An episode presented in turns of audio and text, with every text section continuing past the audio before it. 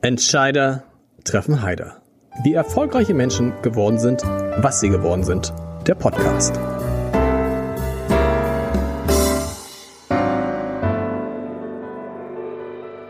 Dieser Podcast wird präsentiert vom Haspa Private Banking für Unternehmerinnen und Unternehmer. Wir stimmen Privat- und Firmenvermögen perfekt ab.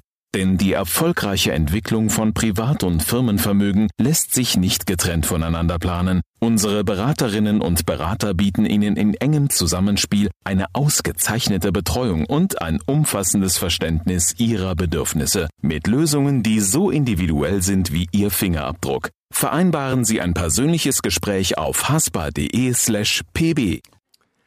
Liebe Freundinnen und Freunde von Entscheidertreffen Heider, bevor es losgeht gleich, ein Werbeblock in eigener Sache. Denn Sie können mir nicht nur zuhören, Sie können auch was von mir lesen, wenn Sie das wollen und wenn Sie sich für Olaf Scholz interessieren. Ich habe nämlich das erste Buch über den neuen Kanzler geschrieben. Olaf Scholz, der Weg zur Macht heißt es, 200 Seiten gebunden. Es ist im Klartext Verlag erschienen, kostet 20 Euro und ist ab sofort im Buchhandel und oder unter www.armblatt.de slash shop zu erhalten. Und ich kann Ihnen sagen, das ist doch irgendwie ein schönes Weihnachtsgeschenk, oder? Viel Spaß beim Lesen und jetzt gleich viel Spaß beim Hören. Herzlich willkommen. Mein Name ist Lars Heider und ich habe heute einen ganz besonderen Gast. Eine Frau und ich habe sie nicht eingeladen, weil ich ein Buch über Olaf Scholz geschrieben habe. Das habe ich auch getan. Ähm, das gibt's hier zu kaufen, ein schönes Weihnachtsgeschenk. Nein, ich habe sie eingeladen, weil es wenige Menschen gibt, mit denen man so über dieses äh, verrückte Wahljahr für die SPD sprechen kann und weil es wenige Menschen gibt, die so eine lange Geschichte mit Olaf Scholz haben, die ihn auch kennen und sagen können, wie wird er denn nun als Kanzler sein und vor allem, weil sie an einer Position jetzt ist, die wichtig ist und wo sie auch eine besondere Rolle spielt. Sie ist nämlich stellvertretende Bundestagspräsidentin. Ein langer, langer Titel. Und äh, wir kennen sie aus Hamburg, weil sie lange in Hamburg äh, war, zunächst als Bürgerschaftsabgeordnete, dann als Bundestagsabgeordnete für Hamburg in Berlin. Aidan Ösus ist da und ich freue mich sehr, liebe Frau Ösus, dass es geklappt hat. Ich freue mich auch. Hallo, Herr Haider. Müssen Sie sich manchmal noch so schütteln und sagen, der Scholz ist wirklich Kanzler? Nee, da haben wir ja nun wirklich lange drauf hingearbeitet. Ähm, das war ein erklärtes Ziel, auch mal eine Regierung zu haben jenseits der Union. Das ist ja, also für unsere Kinder, glaube ich, für alle unvorstellbar, Stimmt. dass so etwas überhaupt geht. Ähm, und äh, ja, auch mal deutlich zu machen, Demokratie heißt wirklich Demokratie. Und das heißt, ähm, Parteien können mal an der Macht sein, können aber auch wieder nicht mehr an der Macht sein. Und gerade der ja, ich nenne es mal Machtwechsel in Deutschland, ist doch einer, wo man schon sagen muss, das würde man sich für viele Länder wünschen, dass man so friedlich miteinander umgeht, so selbstverständlich die Dinge übergibt, aus eben einer Verantwortung fürs Land heraus. Und das habe ich nun bei Herrn Schäuble erlebt, aber eben auch bei Frau Merkel. Sie müssen aber trotzdem mal sagen, wann haben Sie ernsthaft dran geglaubt? Sie und ich, alle, die mit Olaf Scholz zu tun haben, mussten sich drei Jahre lang anhören, ähm, dass Olaf Scholz erzählt hat, jawohl, ich werde Bundesfinanzminister, ich werde Vizekanzler, um dann am Ende der Legislaturperiode, wenn Angela Merkel nicht mehr da antritt, äh, da zu sein und dann war ja immer seine Theorie, dann gucken die Leute und sagen, eigentlich war es mit der Merkel ganz gut. Wir haben gar nicht die CDU, CSU gewählt, wir haben Angela Merkel gewählt. Und dann gucken wir, wer ist denn so ähnlich wie die Merkel? Und dann sagte Olaf Scholz immer, na ja, ich bin ja so ein bisschen so ähnlich wie die Merkel. Also kompetent, bisschen nüchtern, bisschen, manche würden sagen spröde, aber auf einen, auf den man sich verlassen kann. Und dann weiß ich noch, wie, wie wir 2018 hier zusammensaßen und er zu mir sagte, ja, und dann dreht sich so sechs bis acht Wochen vor der Wahl die Stimmung. Und am Ende werde ich wahrscheinlich, wird es wahrscheinlich reichen für mich als SPD-Kanzlerkandidaten mit so 25, 26 Prozent Bundeskanzler zu werden. Und dann habe ich nichts gesagt, habe ihn ziehen lassen und bin dann zu meinen Kollegen gegangen, habe gesagt, wisst ihr was? Der Scholz ist jetzt völlig durchgedreht. Der hat, mir, der hat mir eben gesagt, er wird mit 5, aber ganz ehrlich, Frau Ösus, Ihnen muss es doch genau. Diese Geschichte, Sie haben, ich weiß nicht, wie oft haben Sie sie gehört, die Geschichte von verschiedenen das war der Plan. Das, das kann man, jetzt ist es ein Plan. Ne, das war auch damals der Plan. Ich meine, natürlich wusste, weiß man nie 100 Prozent, ob es so auch auf, aufge, aufgehen wird. Aber das war der Plan. Und äh, ich meine, ich war ja als Landesgruppensprecherin sozusagen von mhm. Hamburg, wie es alle Landesgruppensprecherinnen und Sprecher machen. Ähm, so ungefähr anderthalb Jahre vor der Wahl geht man dann hin zu demjenigen, dem man das auch zutraut und dem man dann auch sagen möchte. Und ich war ja beauftragt zu sagen, wir unterstützen dich, lieber Olaf. Das hat er sich wahrscheinlich schon gedacht, aber das will man dann auch nochmal bekräftigen. Aber da hat man auch nochmal über diese ganze Entwicklung gesprochen. Und ich meine, das muss man sich vorstellen, 16 Jahre macht man sein Kreuz bei der CDU wegen Frau Merkel. So ist also das ist ja schon so, Ja. nicht? So, das würde auch die CDU, glaube ich, jetzt nicht äh, bestreiten. Die allermeisten zumindest äh, oder viele. Und davon will man sie nun abbringen und will ja dafür werben zu sagen, es gibt jemanden, der ist nicht in der Partei, sondern bei der SPD, bei der Sozialdemokratie. Ähm, und der kann das eben auch richtig gut und das trauen wir dem zu und der soll das machen. Äh, das wird schon ein weiter Weg, aber ich muss sagen, es war ja auch zäh. Also bis zum Sommer tat sich ja fast gar nichts. Sind Sie da nicht unruhig geworden? Ich weiß, dass ich dann auch noch mal mit ähm, Wolfgang Schmidt, einem seiner engsten Berater, gesprochen hatte im Juni, Juli und da war die SPD bei 15. 16 Prozent in den Umfragen. Da waren, das war diese Phase, wo die Grünen auf einmal vor der CDU lagen. Ja. Und dann sagte ich, Wolfgang, euer Plan geht nicht auf. Und dann sagte er in diesem äh, unerschütterlichen Optimismus, naja, wir haben auch gesagt, es ist sechs bis acht Wochen vor der Wahl. Aber ganz ehrlich, haben Sie nicht gedacht, nee, das wird doch nix? Na, ich bin mal ehrlich, also es gab schon Leute, die wirklich unerschütterlich waren, die felsenfest sagten, nee, es alles läuft nach Plan, läuft. Und ich habe schon ein paar Sekunden zwischendurch mal gedacht, na ja, vielleicht müssen wir noch ein bisschen mehr werben oder noch ein bisschen lauter werden. Ähm, aber dass der Plan funktionieren kann, daran habe ich auch also wirklich die ganze Zeit gedacht. Deswegen waren wir ja auch, und das war ja auch schon erstaunlich, wir waren auch als Partei Ganz ruhig. Ähm, immer unterwegs. Ja, wir waren ruhig. wirklich guter Dinge. Also das hat man uns, glaube ich, auch angemerkt. In jeder, man sagt mir ehrlich, in jeder anderen Partei wären die Leute unruhig geworden. Ja, das glaube ich auch. Zwei, drei Monate Bei vor uns der Wahl. früher genau. auch. Genau. Aber wir haben ja, ähm, ich meine, der Vorteil als Hamburgerin und jemand, die Olaf Scholz ja auch schon ein bisschen länger kennt, ist, dass ich seine Kompetenzen ja kenne. Mhm. Und es war ja von Anfang an so, dass man das Gefühl hatte, wie überzeugen wir denn jetzt die Menschen, dass sie mal genauer hingucken, dass sie mal schauen, was wer da eigentlich steht und was der kann. Und ich meine, gerade Menschen zu vergleichen ist ja immer schwierig. Aber wenn man jetzt Frau Merkel und Olaf Scholz da nebeneinander tut, dann ist ja eins völlig offensichtlich. Wir haben es mit zwei sehr intelligenten Menschen zu tun, die ähm, sich der Sache komplett verpflichten, wollen auch ähm, wirklich das also vorhaben und es wirklich für das Land eben auch tun und deren ganzer Weg diese Politik ist. Und deswegen, da habe ich immer gedacht, wie kann man das noch klarer machen, noch mehr zeigen und nicht nur in Hamburg, sondern eben auch in Bayern oder irgendwo in, in anderen Gegenden. Ich bin ja im Nachhinein völlig erstaunt. Wir haben auch aus Sachsen beispielsweise ja Direktmandate gewonnen. So ist es. Also wie weit das wirklich dann getragen hat, war schon eine tolle Sache. Sie sagen das gerade, man kann die beiden gut vergleichen. Sie können sie besonders gut vergleichen. Sie kennen Olaf Scholz seit 2001, wahrscheinlich schon davor. Seit 2000. Seit 2000, genau. Und Sie kennen natürlich Angela Merkel auch gut, weil Sie waren unter ihr Staatsministerin für Integration. Stimmt. Jetzt sagen Sie mal, also was die gemeinsam haben, haben Sie eben schon beschrieben. Gibt es auch was, was die, was die unterscheidet? Sie ist eine Frau und er ein Mann. Gut, tatsächlich. Ja. Aber, stopp, das stimmt. Aber ist er nicht mindestens so ein Feminist wie Sie? Naja, bei Frau Merkel kann man in Wahrheit ja drüber streiten, So. wie feministisch sie wirklich ist. Das ist etwas, was ähm, auch ich durchaus kritisiert habe. Ähm, es ist ja, also ich kenne ja ein bisschen das Thema, nicht? Also allein Migrant zu sein reicht ja nicht, um zu sagen, man setzt sich wirklich für Zusammenhalt in der Gesellschaft zwischen Eingewanderten, nicht Eingewanderten und so weiter ein.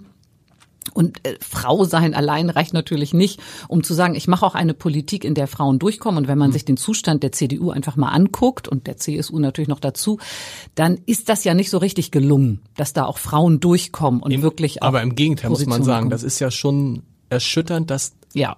dann keine eins in einem Jahr Ja. 2022 dann bei der Wahl keine einzige Frau bei der CDU zur Wahl steht. Ja. Und ich finde dieses Bild, ich weiß nicht, wie es Ihnen da geht, wenn man dann diese älteren Männer sieht und da stehen immer so zwei Frauen daneben. Das finde ich fast schon ein bisschen, ähm, was würde Olaf Scholz sagen, hat fast, im, hat fast etwas Empörendes, finde ich. Ja, ich meine, man merkt es ja jetzt. Ähm, also oder mal im Rückblick gesehen, äh, diejenigen, die jetzt ausgegraben wurden, um sozusagen an der Seite von den Männern, die irgendwie dann ähm, sich anschickten, äh, irgendwie Vorsitzende von der CDU zu werden. Wenn man sich das so überlegt, ähm, das sind alles neue Frauen. Hm. Also bis auf Nadine Schön natürlich, die ist jetzt schon länger dabei. Ähm, aber dann, dann guckt man wirklich, wer ist denn neu dazugekommen und die spricht man an oder ähm, wollt ihr vielleicht Generalsekretärin werden oder so. Das ist schon eigenartig, weil man würde ja denken, normalerweise schaut man auf jemanden, der schon lange dabei ist und einfach auch die ganzen Widrigkeiten kennt. Das ist ja nun gerade nicht der einfachste Job, ne? So. Genau. ja. Also, Mann, Frau haben wir geklärt. Olaf Scholz, Feminist, irgendwie seit seiner Juso-Zeit. Besondere, ein besonderes Verständnis für Frauen. Er hat mal gesagt, er hatte, er hatte eigentlich gehofft, dass sozusagen noch in, während seiner Juso-Zeit dieses Thema Mann, Frau sich verändert.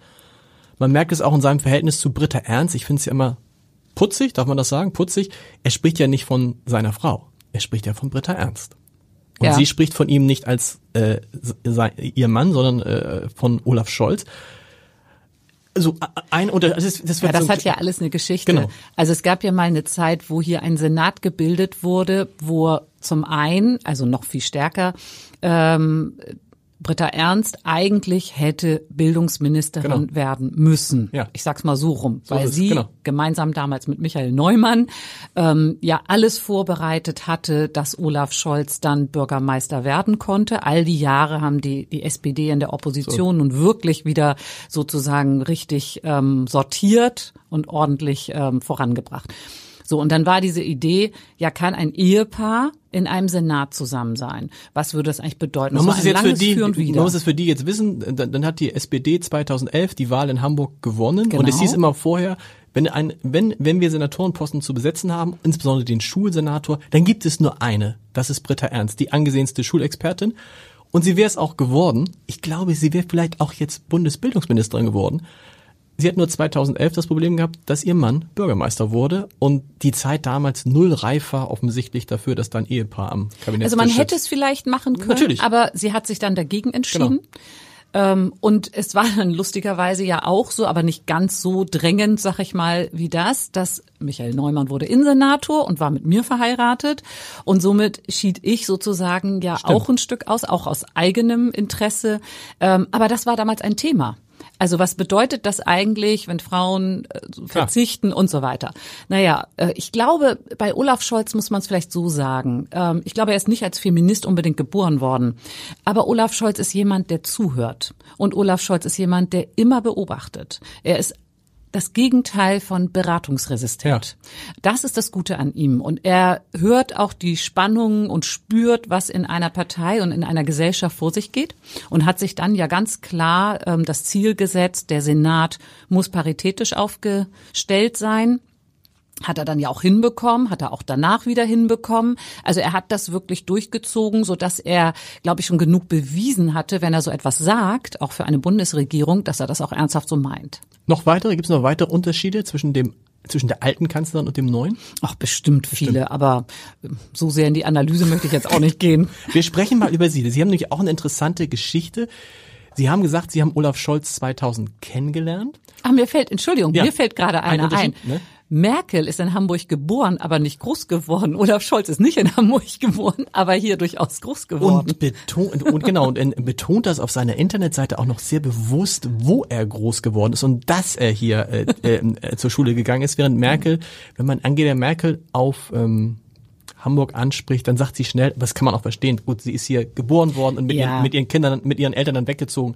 Also das die hat Bindung sie mir auch mal genau. gesagt. Ich meine, wenn man mit sechs Monaten aus der Stadt, in der man geboren wurde, wegzieht, dann ist die Bindung naja, durchaus jetzt nicht eine ganz so enge vielleicht. Auch ein bisschen, also sie könnte trotzdem netter über, manchmal netter über Hamburg reden, aber anderes Thema. ich finde es interessant, bei Ihnen sind ja, Sie, Sie haben ihn, Sie haben ihn, wie haben Sie Olaf Scholz kennengelernt 2000? Weil, das muss man wissen, als Sie 2001 in die Bürgerschaft zum ersten Mal gewählt wurden, waren Sie nicht Mitglied der SPD. Stimmt. Wie, also wie haben Sie den Scholz kennengelernt? Also ich meine, gekannt habe ich ihn natürlich vorher Klar. schon. Er war ja bekannt. Ähm, ich war bei der Körperstiftung Ich hatte mich nach meinem Studium 94 damals ähm, für die Arbeit bei der Körperstiftung ähm, interessiert und habe mich da beworben und ja und habe immer wieder Politikerinnen Politiker zusammengebracht EntscheidungsträgerInnen ähm, so ganz viele Leute und da war auch Olaf Scholz durchaus dabei. Ich hatte tatsächlich mehr diesen überparteilichen Zugriff damals. Also ich habe sehr viel mit der CDU zu tun mhm. gehabt. Frau Süßmuth hat die unsere deutsch-türkischen Symposien auf dem Petersberg immer wieder begleitet. Ähm, so mit Uli Klose hatte ich viel zu tun, auch mit CDU-Lern. Also es war ganz unterschiedlich. Und ähm, Olaf Scholz hat mich damals auch kennengelernt darüber. Er war damals Landesvorsitzender der SPD. er war damals ne? Landesvorsitzender, genau. genau, das erste Mal. Mhm. Und äh, ja, und dann kam er bei irgendeiner Veranstaltung an der Universität Hamburg äh, im Westflügel, das weiß ich noch, war eine der ersten Veranstaltungen damals in diesem neuen Westflügel da kam er dann plötzlich auf mich zu. Ich weiß noch genau, wie wir unter Kolleginnen sagten, was macht der Scholz hier eigentlich an dem Tag? Weil es waren fast gar keine Abgeordneten da. Es war schon irgendwie interessantes Thema. Ich glaube, es ging irgendwie um islamische Theologie an der Uni Hamburg. Also noch ein Thema, was es noch gar nicht so richtig gab mhm. in Deutschland. Und es war brechend voll, hunderte Menschen. Und dann kam er am Ende der Veranstaltung plötzlich auf mich zu und meinte, ähm, Frau Ösos, also wir kannten uns ja so noch nicht so richtig, äh, Frau Ösos, äh, ja, ich äh, würde mich gerne für die Sozialdemokratie gewinnen. Das war jetzt nicht so das Problem. Ich, meine, ich mhm. fühle mich der SPD ohnehin nah. Ja, aber ob ich nicht auch Lust hätte, mal richtig Politik mitzumachen, also selber zu kandidieren bei der Wahl dann 2001. Und dann, ja, und ich hatte durchaus so die Idee, ich will auch mal nicht nur die Leute mal zusammenbringen und moderieren, sondern selber mal mitreden. Mhm. Die Idee war mir schon gekommen. Und dann habe ich gedacht, ach, darüber denke ich gerne mal nach, finde ich toll. Und äh, ja, wie Olaf Scholz so ist, sagte er, ja, das machen Sie. In zwei Tagen hätte ich dann gerne eine Antwort. So ist er ja nun mal, ja. ne, so. Und ich glaube, er fand auch, dass das schon sehr generös war mit zwei Tagen und zwei Nächten. Ja, und da habe ich sehr intensiv tatsächlich drüber nachgedacht. Ich weiß noch, ich habe zehn Menschen gefragt aus unterschiedlichen Parteien, aus unterschiedlichen Fachrichtungen und so zehn Leute, ähm, die ich in dem Fall wichtig und und äh, äh, richtig fand, mal zu fragen. Und ich habe von neun Leuten zu hören bekommen, mach es unbedingt. Okay. Und wer war der eine, der gesagt hat, nein? Der eine, denn der gesagt hat, mach doch lieber das in der Stiftung, weil du kriegst die Leute hier immer zusammen, kannst die schwierigen Themen. Hm. Das war ein Simultandolmetscher, interessanterweise, okay. der ja aber mit allen eben auch sehr hochrangigen, also bis hin zu Präsidenten, hm. Politikern ständig zusammenkam. Und der fand, dass diese Art, wie ich die Leute immer gezwungen habe, da ja auch miteinander zu diskutieren, also leider gibt es das ja heute so, zum hm. Beispiel hm. zwischen Deutschland und Türkei gar nicht mehr, ähm, der fand das sehr, sehr wichtig. Und ich kann das auch im Nachhinein verstehen. Ich konnte es auch damals verstehen. Aber ich bin schon froh, dass ich den Schritt gemacht habe. Und das Verrückte ist, Sie sagten, ähm, Olaf Scholz wollte Sie eigentlich damals auch überzeugen, was für die SPD zu machen. Sie sind dann angetreten, aber Sie sind bei der Bürgerschaftswahl, Sie sind auch gewählt äh, worden, aber Sie waren nicht Mitglied der SPD, Sie waren parteilos. Ja, und zwar drei Jahre lang. Auch bei, der, bei, bei Ihrem zweiten, bei Ihrem, bei Ihrer zweiten Kandidatur genau. waren Sie. Warum sind Sie nicht in die SPD eingetreten? Naja, ich habe erst mal gesagt, also ich, irgendwie kam mir das unglaubwürdig vor, zu sagen, ach schön, ihr stellt mich jetzt auf, dann trete ich mal schnell ein. Das kam mir irgendwie, fand ich nicht so ganz glaubwürdig. Und ich wollte auch erst mal sehen, ob das alles so Hand und Fuß hat, was die da mit mir veranstalten wollen. Ich war dann schon erstaunt, das muss ich zugeben, dass ich ganz vorne auf der Liste ja damals gesetzt wurde. Da merkte ich schon, okay, da steckt viel Ernsthaftigkeit mhm. dahinter. Das war die Zeit, man darf es auch nicht vergessen, mit dem Rechtspopulisten Schill. Also es war auch wirklich eine Zeit, wo versucht wurde, ja gerade auch Menschen mit Einwanderungsgeschichten nochmal so richtig auszusortieren. Das ganze Thema, muss ich sagen, 2001 Diversität, äh, äh, Mann, Frau, nicht ansatzweise die Bedeutung von heute. Ja, das ne? also kann man glaube ich kaum noch erinnern, genau. dass das wirklich ein anderes Thema ja. war und eine andere Zeit und wie wie also Schill ist ja auch im Bundestag damals als Bundesratsmitglied aufgetreten und hat da versucht so eine Hetzrede zu halten. Anke Fuchs, die hat Hamburgerin, ihn, hat ihn hat ihn hat ihm das abgedreht. Mikro abgedreht, weil er weil er einfach nicht aufhörte, ja, ne? Genau. weil sie sagte, die Redezeit war längst vorbei und er machte immer weiter. Also ganz interessant eigentlich diese ganzen auch Hamburger Bezüge.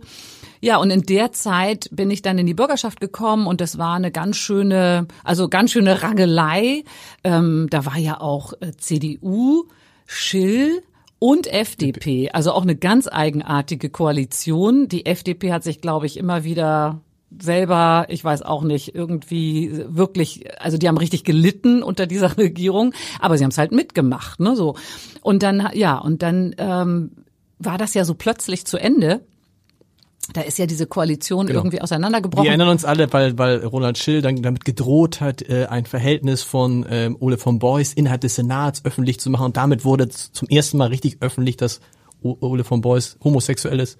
So und, so weiter und, und so weiter und es Skandal soll einen Skandal geben. geben und es gab gar keinen Skandal. Der ist irgendwie ausgeblieben. Also wir wissen es nicht, aber er hat es dann irgendwie doch nicht gesagt. Und also, das führte dann dazu, dass Ole von Beuys, die CDU, für mich immer noch eines der größten Mysterien dieser ja. in Hamburger in der jüngeren Hamburger Geschichte, die nächste Wahl mit absoluter Mehrheit gewann. Ja, das war wirklich eigenartig. Er hat sich dann so sehr abgesetzt von Schill, den er ja selber groß gemacht so. hatte. Also es war schon ist im Nachhinein wirklich interessant, aber es ist ihm gelungen. Aber es wurde so plötzlich, wurden ja alle wieder aufgestellt.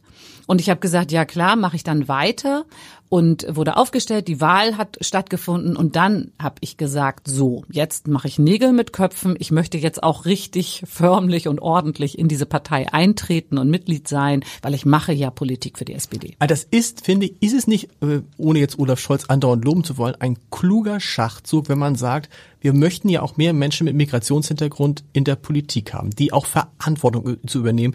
Nicht zu sagen, du wirst jetzt erstmal Mitglied der Partei, sondern komm, wir stellen dich mal auch auf Parteilose, also auch als Parteilose und guck dir das erstmal an. Das ist eigentlich ein kluger Weg. Er macht das ja oft so. Also er, er, er sagt dann schon, übernimm mal Verantwortung. Und ähm, es ist immer auch ein bisschen der Sprung ins kalte Wasser. Mhm. Aber ich sag mal, wenn man ihn dann auch mal anruft oder ansimst oder was auch immer man äh, heute so tut, dann ist er auch immer da. Das ist das Interessante, finde ich. Also er steht nicht immer neben einem, nicht so Händchen haltend, so jetzt fürchte ich mal gar nicht. Also ich glaube, er sucht auch schon Leute aus, wo er denkt, so die müssen ihren Weg da jetzt mal gehen. Ähm, wenn man fragt, kriegt man immer eine Antwort. Aber das ist, äh, ich, ich fand das schon eine tolle Chance, muss ich sagen, damals das zu machen. Und es war natürlich, man muss sich mal vorstellen, ich war die Einzige. Also in dieser ersten Zeit, auch mit Schill, war hm. ich die Einzige mit so einer Einwanderungsgeschichte. Ich kann mich noch erinnern, wie eine grüne aus dem Vorstand auf mich zukam und sagte, warum ist uns das nicht eingefallen? Stimmt, stimmt. So, und dann hatten die nachher jemanden auch, aber das war richtig so mit ansprechen und reinbringen. Und äh, später gab's dann bei der CDU die Aygül Özkan, die war ja nicht lange da, dann ging sie nach Niedersachsen. Also zumindest war schon mal so ein Anspruch da, wir, da muss sich auch was ändern, da müssen Leute Verantwortung übernehmen. Also weniger dieses wir kümmern uns um diese armen Menschen, die eine Einwanderungsgeschichte haben, sondern mach doch, mach genau. doch mit, ne, so mach wir. Und nach mir waren, glaube ich, fünf durch die Wahl dann eingezogen. Man hat also wirklich gemerkt, da entwickelt sich was. Es geht nicht alles so ganz glatt. Wenn man in den Bundestag kommt, wird man wieder Jahrzehnte zurückgeworfen War das so? damals. Ja. Also gefühlstechnisch und man hat einfach gemerkt, das sind ja ganz andere Debatten, die da stattfinden. Ich meine, da ist Hessen dabei, da ist Bayern dabei, da sind Bundesländer dabei, wo das alles ganz anders auch gehandhabt wurde mindestens, also auch heute wird, würde ich sagen.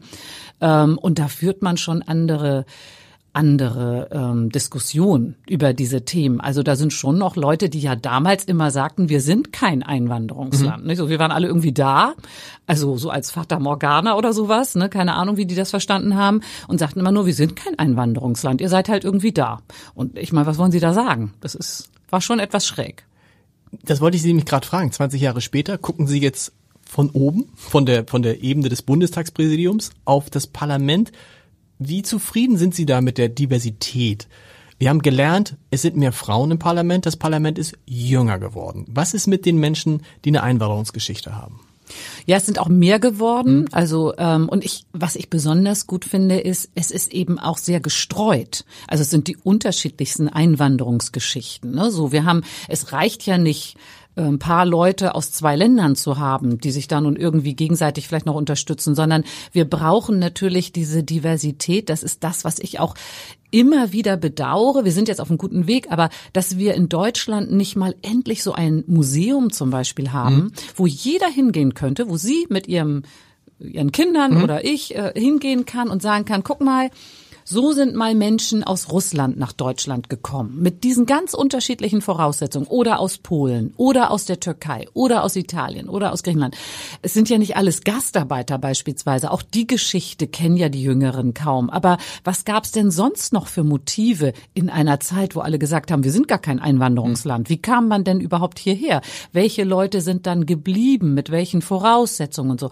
Damit das nicht immer nur so ein emotional überladenes Thema ist, wäre es halt auch gut, so eine Basis zu haben und mal zu wissen, was hat sich in diesem Land eigentlich vollzogen in all den Jahren. Ist ja nicht alles nur rühmlich, wenn man so will, aber trotzdem sind es ja Menschengeschichten, nicht? So sind ja richtige Schicksale auch dabei. Und das ist das, was manchmal fehlt. Und ähnlich ist es ja auch jetzt in der Parteienlandschaft. Gut ist es, wenn man all diese unterschiedlichen Leute hat, weil die auch miteinander diskutieren und sich natürlich auch nicht in allen Dingen einig sind, wie es denn laufen soll mhm. in der Asylpolitik mit Geflüchteten, mit Eingewanderten auf dem Arbeitsmarkt etc. Und man merkt, dass wir dann zu einer Normalität kommen, wenn Menschen wie Sie nicht automatisch dann gleich irgendwas mit Integration machen müssen, ne? weil sie waren ja, also ich kann, ja. ich kann mir vorstellen, ich wäre total, also ich, das ist ein, vielleicht ein schräges Bild, aber ich kenne das, weil ich Vegetarier bin. Und das ist so eine ähnliche Geschichte. Also vor 20, 25 Jahren Vegetarier zu sein, war, war, war schon was Neues. War schon ne? was Neues. So. Und, mhm. und dann wurdest du jedes, bei jedes Mal wurde, oh, wir sind Vegetarier, essen sie auch keinen Fisch, essen sie auch keinen, so, so. Und dann gab's immer, dann gab's Risotto mit Pilzen. so ein bisschen. Und bei ihnen ist es wahrscheinlich, war es ja so in dieser, in ihrer, in ihrer politischen Karriere, wo immer sie hinkamen, war klar, ah, Ösus, Ösus, ja klar, Integration die muss irgendwie in die, in die Fachgruppe Integration. Nee, ich würde das, also ich, da finde ich einen anderen Vergleich Na? besser, der die Voraussetzung eigentlich für dieses Engagement ist. Wenn Sie aus einer muslimischen Familie kommen, dann ist das ganz interessant, wie alle Ihnen sagen, was Sie dürfen und was nicht und wie Sie wohl so sind. Mhm. Also ich habe Freunde, die mit, also mit diesem Glauben nur wenig anfangen können. Einige mehr, andere weniger, einige beschäftigen sich nicht. Aber alle bekommen immer zu hören, ah, du bist ein Moslem. Ja, dann darfst du ja auch kein Schweinefleisch essen. So, und dann sagt immer ein Freund von mir, ich tu's aber. Ne, so, ja. lasst mich doch. Du bist Muslim, du darfst das halt nicht. Ne, so. Also es ist äh, manchmal auch ganz lustig, wie wir gesellschaftlich ja auch Dinge dann sofort zuschreiben und eben immer mit diesen Etiketten versehen. Genau. Deswegen ist es schon ganz gut, eine Vielfalt eben, eine wirkliche Vielfalt zu erleben und zu sagen, okay, sind auch nicht alle gleich so wie nicht alle Deutschen gleich sind oder alle aus Afrika oder weiß ich nicht aus welchen Ländern. Also das ist so, das muss man sich immer wieder klar machen. Und natürlich, bei mir war es auch ein Scheideweg irgendwann mal zu sagen, mache ich das eigentlich mit dieser Integration weiter? Also gerade als Staatsministerin war das ja nicht nur schön, mhm. wenn man dann so diejenige ist, ähm, wo alle, vor allen Dingen alle Rechten und Rechtspopulisten und weiß ich nicht, wer da noch alles dazugehört, meinen, die kann man mal ordentlich beleidigen, beschimpfen und vor allen Dingen ja auch bedrohen drohen, bis hin eben auch zur Familie, nicht so, wenn das eigene Kind auf wüsteste Art äh, mit Gewaltfantasien und diese Leute haben es ja an sich, ähm, dass sie dann auch immer so Sexfantasien mhm. haben. Also bei denen scheint ja auch einiges nicht so ganz in Ordnung zu verlaufen im Leben, dass sie das versuchen, darüber so auszuleben. Ähm, das habe ich schon überlegt, willst du das eigentlich? Und irgendwann war klar, äh, jemand muss diesen Weg weitergehen. Und gleichzeitig rate ich den anderen, macht Fachthemen. Genau. Also geh in Verkehr, geh in Wirtschaft. Viele wollen auch gar nicht mehr. Die sagen, oh, diese Integration, das nervt ja auch. Und so. es ist, wir sind auch an so einem Punkt, deshalb sind Sie wahrscheinlich jetzt da, wo Sie sind, auch äh, angekommen. Und das ist auch ein gutes Zeichen. Also klar, ich glaube, Sie sind die erste Frau mit Migrationshintergrund, Einwanderungsgeschichte im Bundestagspräsidium, richtig? Ich so. glaube ja. So, mhm. aber das ist nicht mehr so eine Sensation. Das finde ich eigentlich ganz gut, weil es muss doch, man muss nicht mehr drüber reden, oder? Genauso aber, wie, genauso wie, oder? Ja, aber, Entschuldigung, aber, aber. Was mir auffällt ist, ähm, auf der einen Seite ist es gut, das ist jetzt nicht mehr sozusagen, oh Gott, nicht? Das ist ja was ganz Neues. Und, und also als ich ins Kanzleramt kam, gab es ja so Briefe, oh Gott, was passiert jetzt mit dem Kanzleramt, so ungefähr. ähm, das ist gut, aber gleichzeitig merke ich, wie vielen Menschen es etwas bedeutet okay. dass ich da sitze. Okay. Also ich habe gerade über die sozialen Netzwerke, wo man ja sonst nicht immer nur freundliche Dinge gewohnt ist, bekam ich plötzlich also so viel ähm, ja so so so begeisterte Reaktionen. Ist das toll, dass da jetzt auch eine Ösos sitzt, ne, mhm. ne? So und wir sind jetzt da angekommen, schrieb auch einer. Das sind so Dinge. Ähm, das ist schon, also man merkt so für den einen Teil der Gesellschaft, naja gut, jetzt ist sie halt auch Vizepräsidentin so, aber es gibt einen anderen Teil okay, in der hören. Genau, Gesellschaft, okay. der das ganz, ganz toll findet und eben noch nicht so selbstverständlich. Weil mir ging das so, auch als jetzt, ähm, als die äh, BioNTech-Gründer diesen Impfstoff gegründet haben, da habe ich gedacht, cool, der Impfstoff kommt aus Deutschland und nicht eine Sekunde, aus welchem Land kommt die jetzt eigentlich ursprünglich? Und ich finde, das ist ja so ein Zeichen von totaler Normalität, wenn du also mit Leuten zusammensitzt und dir auch gar keine Gedanken mehr machst und denkst, ja, die haben jetzt einen anderen Namen, aber so. Also okay, aber, ja, aber Sie sind Journalist, Sie haben das jetzt öfter schon erlebt. Ja. Leute, die jetzt ein ganz normales Leben so für sich führen, vielleicht nicht ganz so viel in der Öffentlichkeit und so sind, ähm, da hat man schon gemerkt, boah, ist das toll. Also die haben ja einen türkischen Namen, die haben ja irgendwelche Tür, die die meisten gar nicht interessiert, welchen mhm. Hintergrund die haben, ne? So, woher kommen die eigentlich genau? Äh, sind die jetzt hier geboren oder da oder so? Das war gar nicht der Punkt, aber sie haben türkische Namen, sie sind Deutsche. Sie forschen hier und sie sind erfolgreich. Das ist immer noch etwas, was ähm, ich glaube für einige eine riesige Motivation ist. Klar. Wir müssen mal ähm, von von diesem, damit wir gleich wegkommen von diesem von dieser Einwanderungs äh, Einwanderungsgeschichte. genau. So, aber trotzdem eine Frage. Vielleicht haben Sie eine Erklärung auch als Bundestagsvizepräsidentin. Wenn man mit Intensivmedizinern spricht, in Hamburg, insbesondere mit Stefan Kluge, dann erzählen die immer, dass ein Problem in der Pandemie ist, ähm, oder andersrum, dann erzählen die immer, dass die Menschen, die jetzt auf der Intensivstation sind, oft Menschen sind, mit denen sie sich kaum verständigen können. Also offensichtlich Menschen mit Migrationshintergrund, die hier leben, die wir nicht erreicht haben. Warum haben wir die nicht erreicht?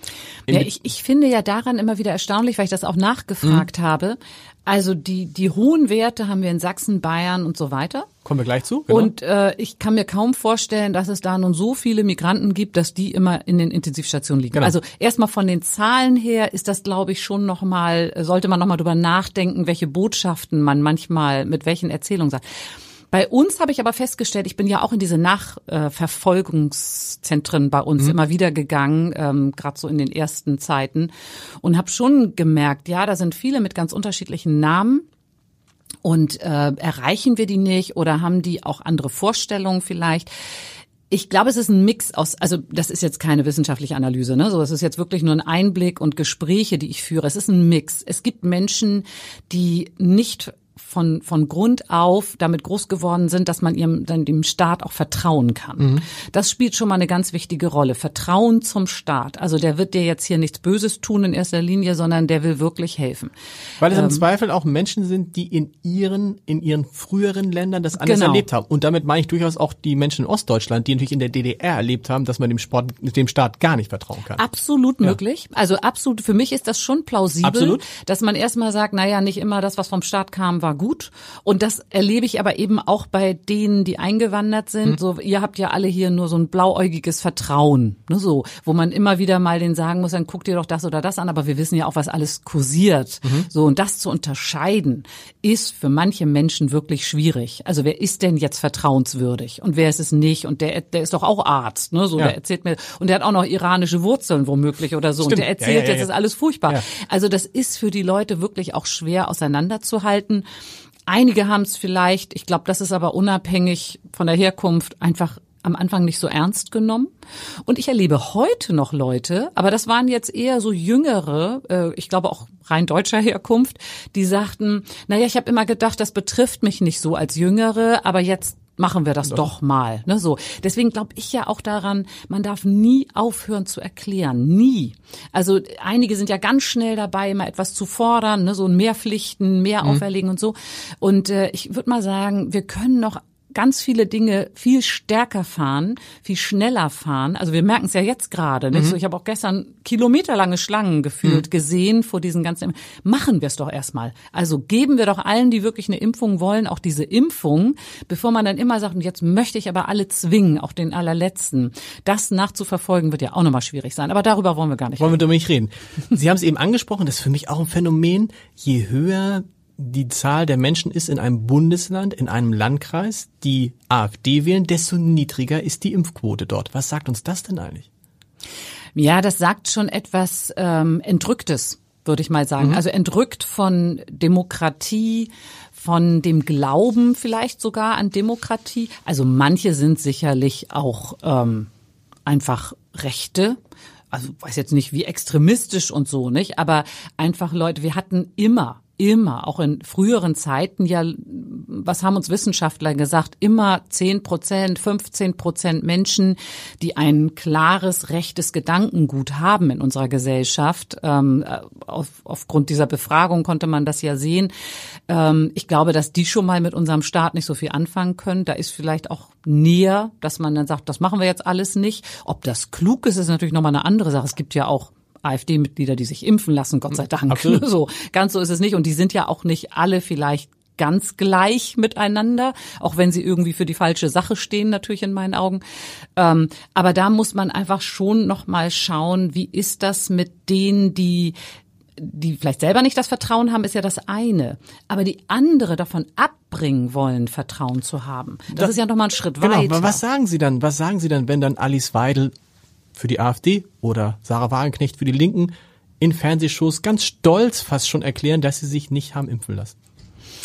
Ja, ich kann das nicht verstehen, muss ich sagen. Jeder muss diese Sache für sich abwägen und muss sie auch ein Stück weit ja dann für sich selber erstmal vertreten mhm. können, mhm. wie man denn lebt und ob man das macht. Aber ich meine, wenn man dieses ganze Szenario mal vor sich sieht, es geht nicht nur darum, werde ich jetzt krank oder spreche ich nur für mich selber oder nehme ich für mich in Kauf, dass ich vielleicht sterbe, wenn ich das bekomme oder glaube ich eben nicht daran. Es geht ja um eine ganze Gesellschaft. Es geht um so viele Menschen, die ihre Arbeit nicht machen können, um all die Selbstständigen. Wir hatten gerade wieder mit Musikern vorgestern zu tun. Furchtbar. Die, die, also ja. die ganze Gesellschaft leidet darunter, dass Menschen sich partout nicht impfen lassen wollen. Warum stelle ich mich an ein Mikrofon und sag das dann? Dann noch stolz. Ich habe dafür wirklich kein Verständnis. Zu Recht. Und damit, damit sprechen wir nicht mehr drüber. Sprechen wir über Ihren neuen Job. Weil ich habe da gerade ein Bild gesehen, da, da, das fand ich, das fand ich lustig, darf ich das sagen? Das Bundestagspräsidium und nur noch ein Mann. Und, ja. und ausgerechnet ist dieser Mann Wolfgang Kubicki. Ja. Ich wäre so gern mal. Wie läuft das? Setzen Sie sich einmal die Woche das gesamte Präsidium zusammen und ja. sprechen, aha. Ja, also in den Sitzungswochen sitzen genau. wir jeden Mittwochmorgen um 8 Uhr zusammen. Okay und ähm, besprechen, was denn so auf uns zukommt in der Woche. Demnächst wird es ja auch wieder die Ältestenratssitzung geben, da sitzen wir dann auch wieder zusammen, aber eben mit anderen natürlich dann, mit den parlamentarischen Geschäftsführern und all den wichtigen.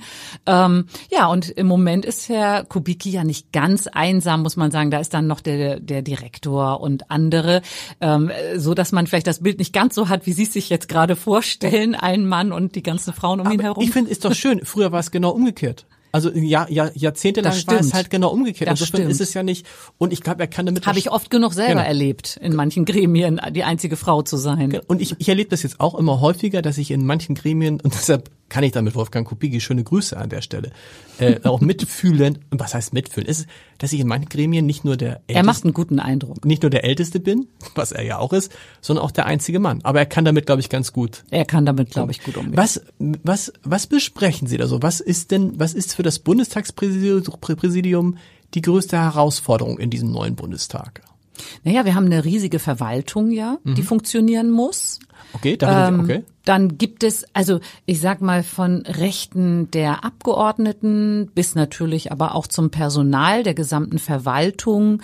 Äh, ein großes Thema ist ja immer die Digitalisierung, mhm. die ja auch die Verwaltung und die Abgeordneten betrifft. Das ist eine der größeren Kommissionen.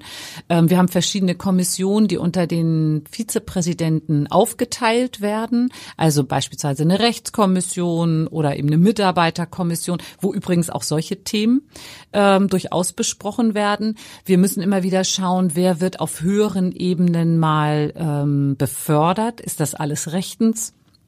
müssen wir uns alle gemeinsam angucken und dann auch zustimmen, dass das so passieren kann. Und natürlich ähm, ist auch ein Thema der Umgang im Parlament. Also wir müssen ja die Leitung genau. haben wir ja inne und äh, wechseln uns da ja ab. Und äh, da besprechen wir natürlich auch kritische Dinge. Also was dürfen denn Abgeordnete, was dürfen sie nicht, wo sind Grenzen? Und was dürfen, was darf der amtierende Bundestagspräsident? Das handhabt ja jeder auch irgendwie anders. Ne? Also der, der kann naja, ja eine mal erstmal das sagen. Ja klar, also, aber ich meine die Art und Weise, wie man es macht, da kann ja. man also Sie sind da ja, sind mal rhetorisch, alle die, die ich da zumindest einordnen kann, sind da anders drauf als Olaf Scholz. Also da kann es ja auch mal, auch bei Wolfgang Schäuble war es so recht suffisant werden, auch mal ironisch und so. Das ist aber alles möglich und wird auch vorher besprochen. Was finden wir für einen Sound? Oder darf Nein. das jeder so machen, wie er das, wie es zu ihm passt? Nein, ich glaube, also jeder hat schon seine eigene Persönlichkeit oder wie man das nennen möchte, seine eigene Art, damit umzugehen. Gerade wir Neuen gucken natürlich jetzt erstmal, ne, so wie geht denn das alles, einen Haufen Knöpfe zu drücken und beim Reden und Zwischenfragen und Kurzintervention und was es nicht alles gibt. Aber es gibt auch, also ich habe mich jetzt angefangen, so ein bisschen reinzulesen in frühere Dinge. Also wenn man mal überlegt, dass 1952 noch ein Zwischenruf, du Lump, damit bestraft wurde, dass jemand zwei Tage nicht mehr am, an der Plenarsitzung teilnehmen durfte, dann hat sich doch etwas verändert. Was würde man heute, du Lump, würde man nur sagen, Herr Müller, so nicht. Also ich könnte mir vorstellen, dass es durchaus Gelächter geben könnte, wenn jemand noch so ein Ja. Wort benutzt, du Lump. Äh, aber nun wissen wir ja, dass es heute leider nicht mehr ganz so fröhlich immer ist. Also mit dem Einzug der AfD hat sich die Atmosphäre im Deutschen Bundestag deutlich verändert. Können die, können die, Äh, das können die, können die keine Scherze ab? Weniger ab als die Grünen oder die FDP? Naja, es, äh, also ich glaube, vielen ist einfach die Lust vergangen, überhaupt mit denen zu scherzen. Natürlich scherzen wir untereinander immer noch und so, da kommt dann einiges auch mal, also vor allen Dingen, wenn man nun stundenlang da schon gesessen hat, nicht so? Und immer wieder, die Redner kommen und gehen natürlich nach ihren Fachthemen, aber dann sitzt man da ja, teilweise geht es ja donnerstags im normalen Betrieb die ganze Nacht, nicht so, oder die halbe Nacht durch, so, da fängt man auch schon mal an, ähm, irgendwelche Bemerkungen sich gegenseitig auch mal zu machen, damit es auch ein bisschen aufgelockerter ist, aber das ist mit der AfD halt anders. Der, der Unterschied ist einfach, sie können sich, was weiß ich, jemand von der SPD oder FDP kann sich ja jemand oder von den Grünen meinetwegen mit den, mit der Union heftigst streiten in der Sache. Also heftigst, komplett unterschiedlicher Meinung sein. Und hinterher zusammensitzen und das nochmal lustig besprechen oder sich eben auch gegenseitig sagen, also hast einfach die völlig falsche Meinung, nicht so. Und trotzdem sitzt man zusammen oder die trinken dann Bier oder irgendwas. Das ist, äh, das machen, macht fast mit der keiner AfD. mit der AfD. Es gibt nach wie vor keinen AfD-Abgeordneten, der im Bundestagspräsidium ist. Finden Sie es gut? Das ist Demokratie. Ja. Also man, darauf haben wir auch zu achten. Es sind ähm, gewählte Abgeordnete, die dort sitzen und die haben natürlich die gleichen Rechte wie alle anderen. Und darauf haben auch wir zu achten. Also ich habe beispielsweise jetzt, wo wir ja noch nicht so wahnsinnig viele Debatten haben, fast alle Zwischenfragen zugelassen, weil ich das angemessen finde, dass wir jetzt die wenigen Themen auch ordentlich debattieren. Darauf habe auch ich zu achten. Auch die dürfen natürlich nicht einfach wüst zum Beispiel beleidigt Klar. werden. Ähm, und auf der anderen Seite ist es aber so vorgesehen, dass die Vizepräsidenten, also alle, auch die Präsidentin, gewählt werden wiederum von den Abgeordneten. Und wenn man als Abgeordnete nicht das Gefühl hat, dass man der Person vertrauen kann, ich meine, man vertraut das höchste Gut der Demokratie, nämlich dieses Parlament ja den Menschen an und die Leitung auch der Sitzung. Wenn ich nicht das Gefühl habe, dass ich dieses Vertrauen haben kann, dann darf ich die ja auch nicht wählen. Also denjenigen oder diejenige, die da gerade kandidiert. Und das hat eben bisher so stattgefunden. Die Wahl findet immer wieder ordentlich statt. Ähm, aber es ist noch keine Person gewesen, wo eine Mehrheit gesagt hätte, na, der kann man ja nun wirklich die Dinge mal anvertrauen. Letzte, letzte, letzte Frage, komplett letzte Frage.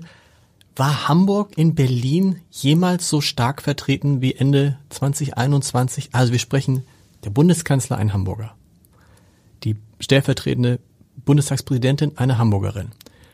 Ähm, zum Zeitpunkt, an dem wir diesen Podcast aufzeichnen, Sie müssen dazu nichts sagen, aber ich behaupte einfach mal, der Kanzleramtsminister könnte vielleicht auch ein Hamburger ähm, sein, könnte sein, zumindest. Also der Sprecher ist jemand, der äh, der Sprecher äh, ist jemand, der aus Hamburg kommt. Also Hamburg ist ganz gut dabei, ne? So noch stärker als zu Helmut Schmidts Zeiten.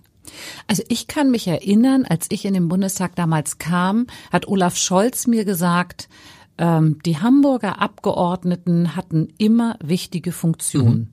Ähm, so, arbeite dich da rein und übernimm auch eine Funktion wenn es sich eben dann entsprechend ergibt. Und äh, das darf man nicht unterschätzen. Also ich meine, ich kam in den Bundestag, da waren Uli Klose, Olaf Scholz, Johannes Kahrs. Das waren alles Leute, die auch wichtige Funktionen immer mal inne hatten.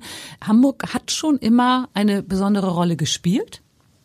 Aber es stimmt natürlich, wenn, wenn ein Kanzler kommt, darf der ja auch ein paar Vertraute, Absolut. also gerade im Kanzleramt mitbringen. Das ist ja klar, das machen natürlich viele.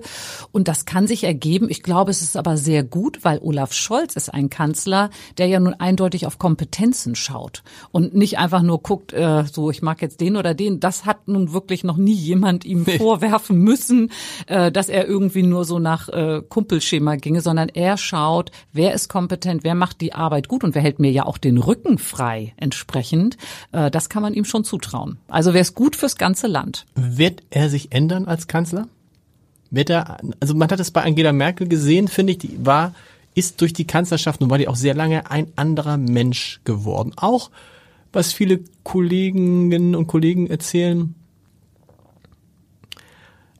man merkt ihr halt an, dass sie wusste, dass sie jahrelang die mächtigste Frau der Welt war. Also sie hatte auch ein bisschen was Abgehobenes. Ich frage mich das, ich kann mir das für Olaf Scholz nicht vorstellen. Hat sie das? Hatte, ja, so von denen, die sie nicht so gut kennen vielleicht. Also Ja. so. Aber ich kann mir nicht vorstellen, dass Olaf Scholz äh, in vier Jahren die Menschen, die er zum Beispiel aus seiner Hamburger Zeit kennt, nicht mehr grüßen würde. Das glaube ich nicht. Also das kann ich mir auch überhaupt nicht vorstellen. Ähm, ich, ich glaube, was manchmal in solchen Positionen die echte Herausforderung ist, ist über Jahre hinweg auch Menschen zu vertrauen. Also dieses, das erlebt man ja auch manchmal bei Parteivorsitzenden und anderen. Es werden ja Dinge passieren, die nicht schön sind. Das liegt nun mal in der Natur der Sache. Ne? Gleich am Anfang. ja, gleich also es wird aber- immer mal irgendwas Ja, genau. geben. Und dass man dann aber äh, quasi sich ja selber immer wieder diszipliniert und sagt, ähm, so, das wird jetzt nicht dazu führen, dass ich schon mal mit äh, der Hälfte der Leute nicht mehr rede oder eben mich da mehr abkapsel. Ein Stück weit muss man sich, glaube ich, auch schützen. Also wenn man mal überlegt, was ist mit Frau Merkel alles gewesen? Was Natürlich. hat die eigentlich erlebt? Auch in ihren Besuchen zum Beispiel im Osten, ne, so in den neuen Bundesländern.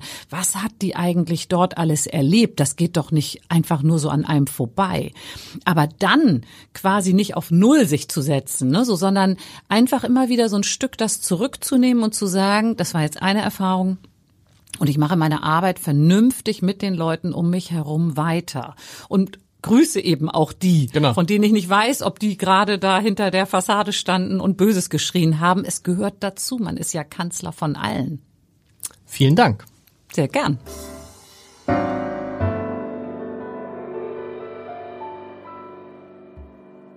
Weitere Podcasts vom Hamburger Abendblatt finden Sie auf abendblatt.de slash podcast.